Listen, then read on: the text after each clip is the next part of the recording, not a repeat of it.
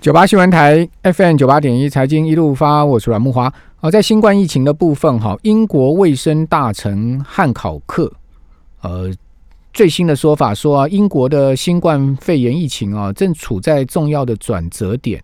哦，市警说呢，英国人民如果不遵守政府的防疫规范哦，不排除再度哦实施封城哦，这个 lockdown 哈。呃，这个是路透社最新的报道哈。这最近几周啊，英国的呃，新冠疫情的确诊数是再度激增了，呃，单是昨天了哈，就周日就新增了三千八百九十九个人确诊，将近四千个人。哦，其实英国的疫情啊，并没有呃趋缓哦，反而是更严重的状况。那事实上，整个欧洲不只是英国，包括西班牙、包括法国哈，最近的这个确诊人数啊，哦，都创下纪录哦，就是说单日新增的确诊人数，其实整个欧洲现在目前疫情似乎呢更加的厉害了。哦，所以说整个新冠的呃疫情哦，并没有因为这个时间拖久了，好像稍微消沉了。这个呃欧美的状况还是蛮严峻的哈。好，那今天利空不少，刚才有谈到就是说，所谓汇丰有可能会被纳入中国版的实体清单，所以汇丰今天股价大跌了四趴哦。那中国大陆商务部为了反击美国打压中国大陆的科技业，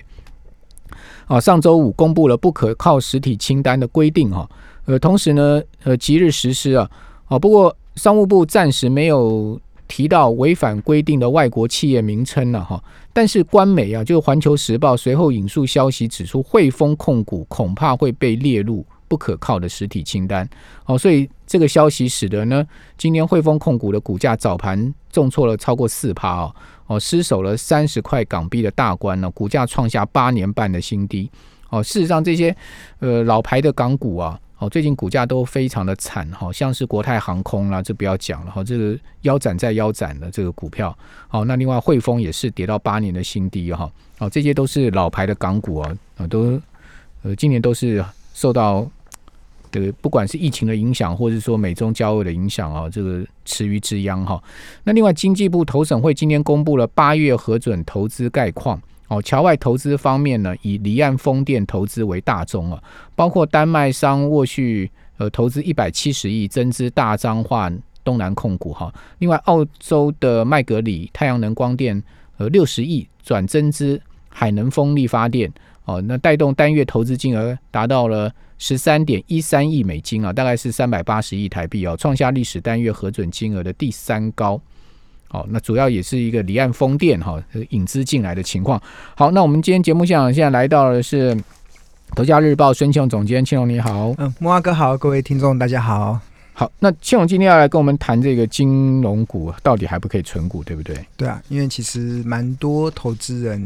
在这段时间存股金融股，其实会有点信心动摇了。怎么说？其实呃，蛮明显的。其实我们在过去都知道，其实很多的投资人会喜欢金融股，其实是因为金融股有非常高的值利率，嗯，平均起来的值率是比台股高上非常多。那台股的平均的值率大概在四 percent 左右。那金融金控股的话，我有。稍微统计一下，一共有十五档嘛，十五档里面最差、最差、最差的，最差的已经是星光金了。以它今年配发零点三九元的现金股利来讲，它的现值利率都有来到四点六九趴。对，所以都比台最差的金控股都比台股的平均值高高出非常多。那更不用说像呃开发金，它的值利率可以来到六点九七趴。那像国票金可以来到六点九二趴，第一金可以来到六点五二趴。那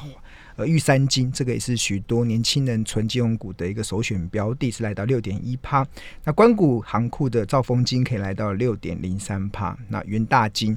可以来到五点八三趴。那像中信金也有五点四一 percent 的一个呃值利率的一个表现。所以换言之，其实。会有过去有这么多的投资人，其实会蛮喜欢金控股，其实是来自于金控股它的值率就是非常的高。但是这个高值率的背后啊，其实我们今年看到一个蛮明显的一个现象，尤其台股现在已经来到万二，甚至不断的在挑战万三的过程中啊，其实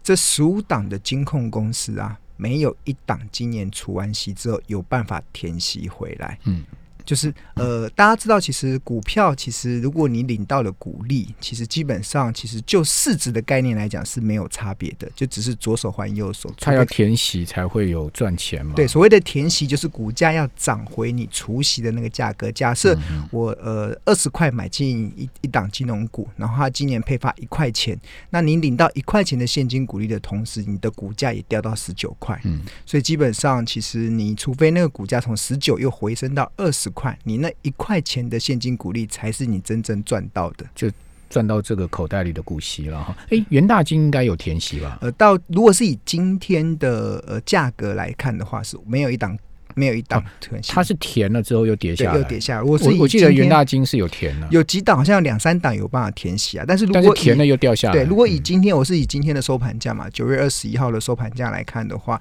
像元大金其实它呃元大金它。除完息之后，至今的涨幅是一点四一 percent，嗯，一点四一 percent 哦。但是元大金它的现金股利是来到五，啊，它的值率是来到五点八三趴，对。所以你换言之，你除完息之后，股价要涨到五点八三趴，你才算是有填息回去嘛？那但是呃，即使是呃元大金，元大金已经算是今年。呃，金控股公司表现比较好的，因为基本上因为台股来到万二万三，其实交易是非常的热络，尤其非常多的当冲，其实会让券商其实笑得合不拢口。对，其实那即使是这样子的元大金，它今年的。除完息至今的涨跌幅也只有一点四一 percent。那另外表现比较好的，就是除息完至今涨幅有出现涨幅的，其实还包含了国票金是三点零三帕，但是它它也没有填息回来，因为国票金的值利率有高达六点多帕。那另外像星光金，星光金可能基期比较低，它除完息之后，它至今的涨幅大概还有二点二帕，但是也是没有填息回来。啊，富邦金。除完息之后，至今的涨跌幅是一点一九 percent，也没有回来。那比较惨的，其实是许多投资人很喜欢的，像比如说，呃，除完息至今跌幅最大的，嗯嗯嗯，木华哥，你猜是谁？跌幅最大，对，不不但没填息，反而往下掉。对啊，要要涨还才稍微有点填嘛，只是没有填回来全部的缺口嘛。那这是除完之后还往下掉的第一名。这我统计完之后，我有点吓一跳了。对啊，这个应该是过去大家非常喜欢的兆丰金。OK，它它除完息至今的跌幅是来到了七点九九趴，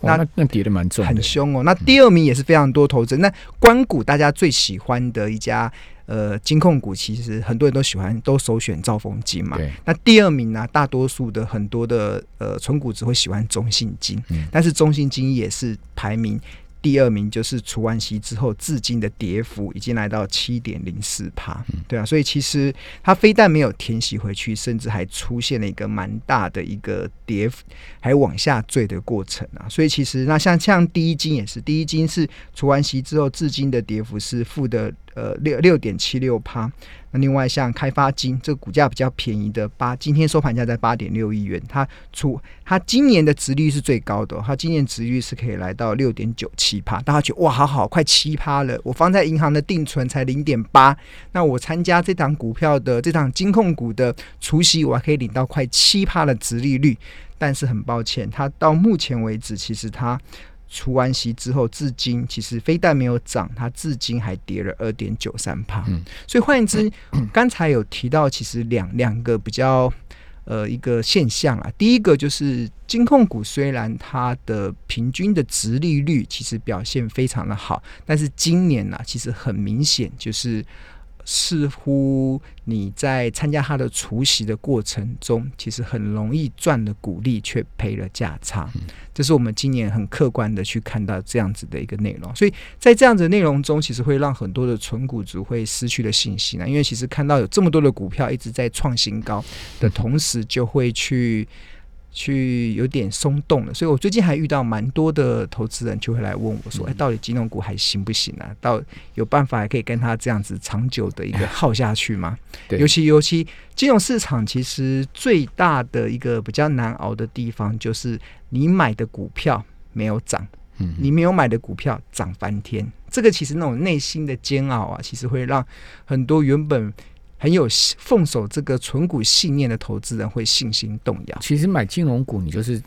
打算就是领股息就对了，对对不对？因为他们的股价真的不太会动。比如说兆丰金来讲，二八八六兆丰金哈，它真的就是说除完息之后就一路贴，它连填都没填就一路往下跌就一直往。下跌啊，所以到今天负了七快七趴，快八。今天又跌了快一趴，跌了零点二五元，跌到了二十八块二哈。它除息前大概是在三三块附近，嗯，好，那这除完息之后就一路贴到二十八块半对啊，啊。可是说，你说它为什么会这样走？它三月的时候是二十六块两毛嘛，就是说三月那波崩跌，它从三十三块八崩跌到二十六块二，好，然后呢，从二十六块二就一路从三月涨到了这个除夕的八月，哦，那这涨涨到了三十三块，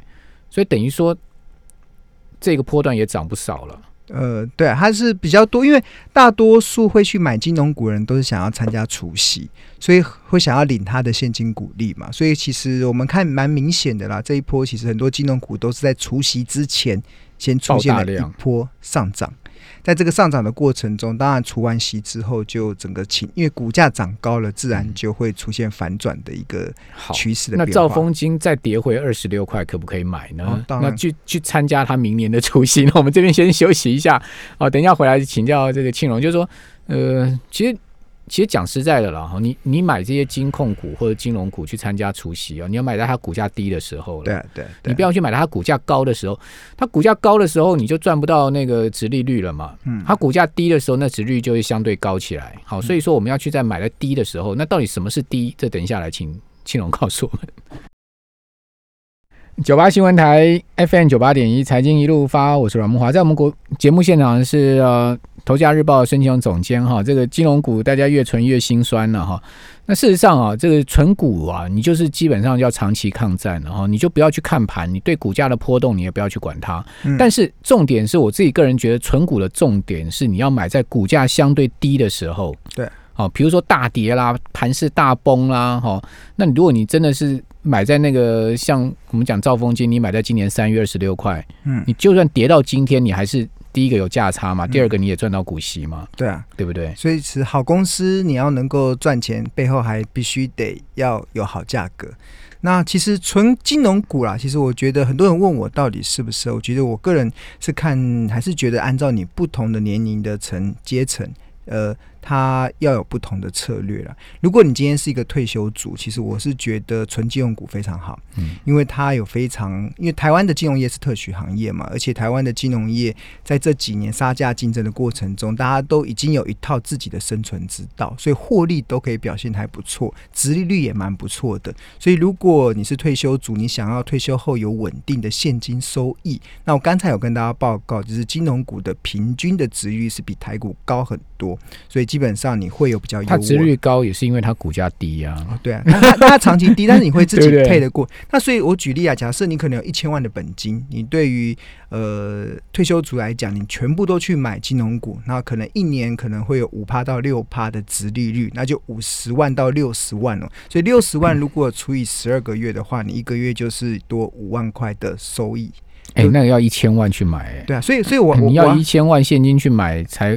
才有一个月五万块、哎对啊，一个月五万块这样。我我觉得那个如果说对退休族来讲，其实是如果你手上有这笔闲钱，然后你想要稳定的收益性，其实我觉得金融股还是蛮不错的选哎、择可。是很多退休族来讲，我有一千万，我还买什么股票？我这一千万我就慢慢花完就算了，不行啊，对不对要花了会做那个为什么不行？退休族最后悔的三件事，其中一件事就是活得比想象中还要久。然后钱花的比想象中还要快，对啊，对啊，就是问题是你想看，万一他退休族他一千万，他是去买到那个三十三块的兆丰金，哦，没关系，他只要有殖利率，他今天今天兆丰金跌到了二二十八块，嗯，呃，一张股票等于说，呃，等于说跌幅差不多多少？差不多已经跌了十趴左右了嘛。对，那十趴一千万就已经赔掉一百万，他一看这个赔了一百万，他可能很怄啊，这个一退休心情又不好啊，其实不要对不对？没有啦，其实很多股票不要卖就不算赔嘛，那就不要再 就不要去管股票的价差，你就去看兆丰金，因为兆丰金像今年呃今年配发一点七嘛，然后前年也配发一点七的每股的现金股利，今年大部分都可以维持稳定了。对啊就你可以你去在意的其实就是你每年有没有领到稳定的现金收益。那像兆丰金这种关谷行库，它一定会配发出不错的现金股利，是因为这些关谷行库它都有身兼一个很重要的任务，就是盈余必须上缴国库。财政部每一年在帮政府在做一些预算的一个规划的时候，其实有一部分的收入来源必须得来自于这些关谷行库上缴盈余。所以对于大股东是财政部而言，你身为这些关谷行库的小股东而言，你就自然而然可以去期待稳定的现金收益，而且是每年都要稳定，因为财政部每年都必须得拿这些关谷银行去提款。来去做一些呃政府施政的预预算的一些裁员的部分，所以我觉得，所以我刚才提到了，就是你真的买了之后，你就不要去管那个价差。而且金现在二十八块可以买吗？还是要跌回二十六块或者更低？其实呃，从几个角度来看呢，其实我在我个人其实，在规划金融股的时候啊，其实我有几个呃数字，其实我蛮注重的，就是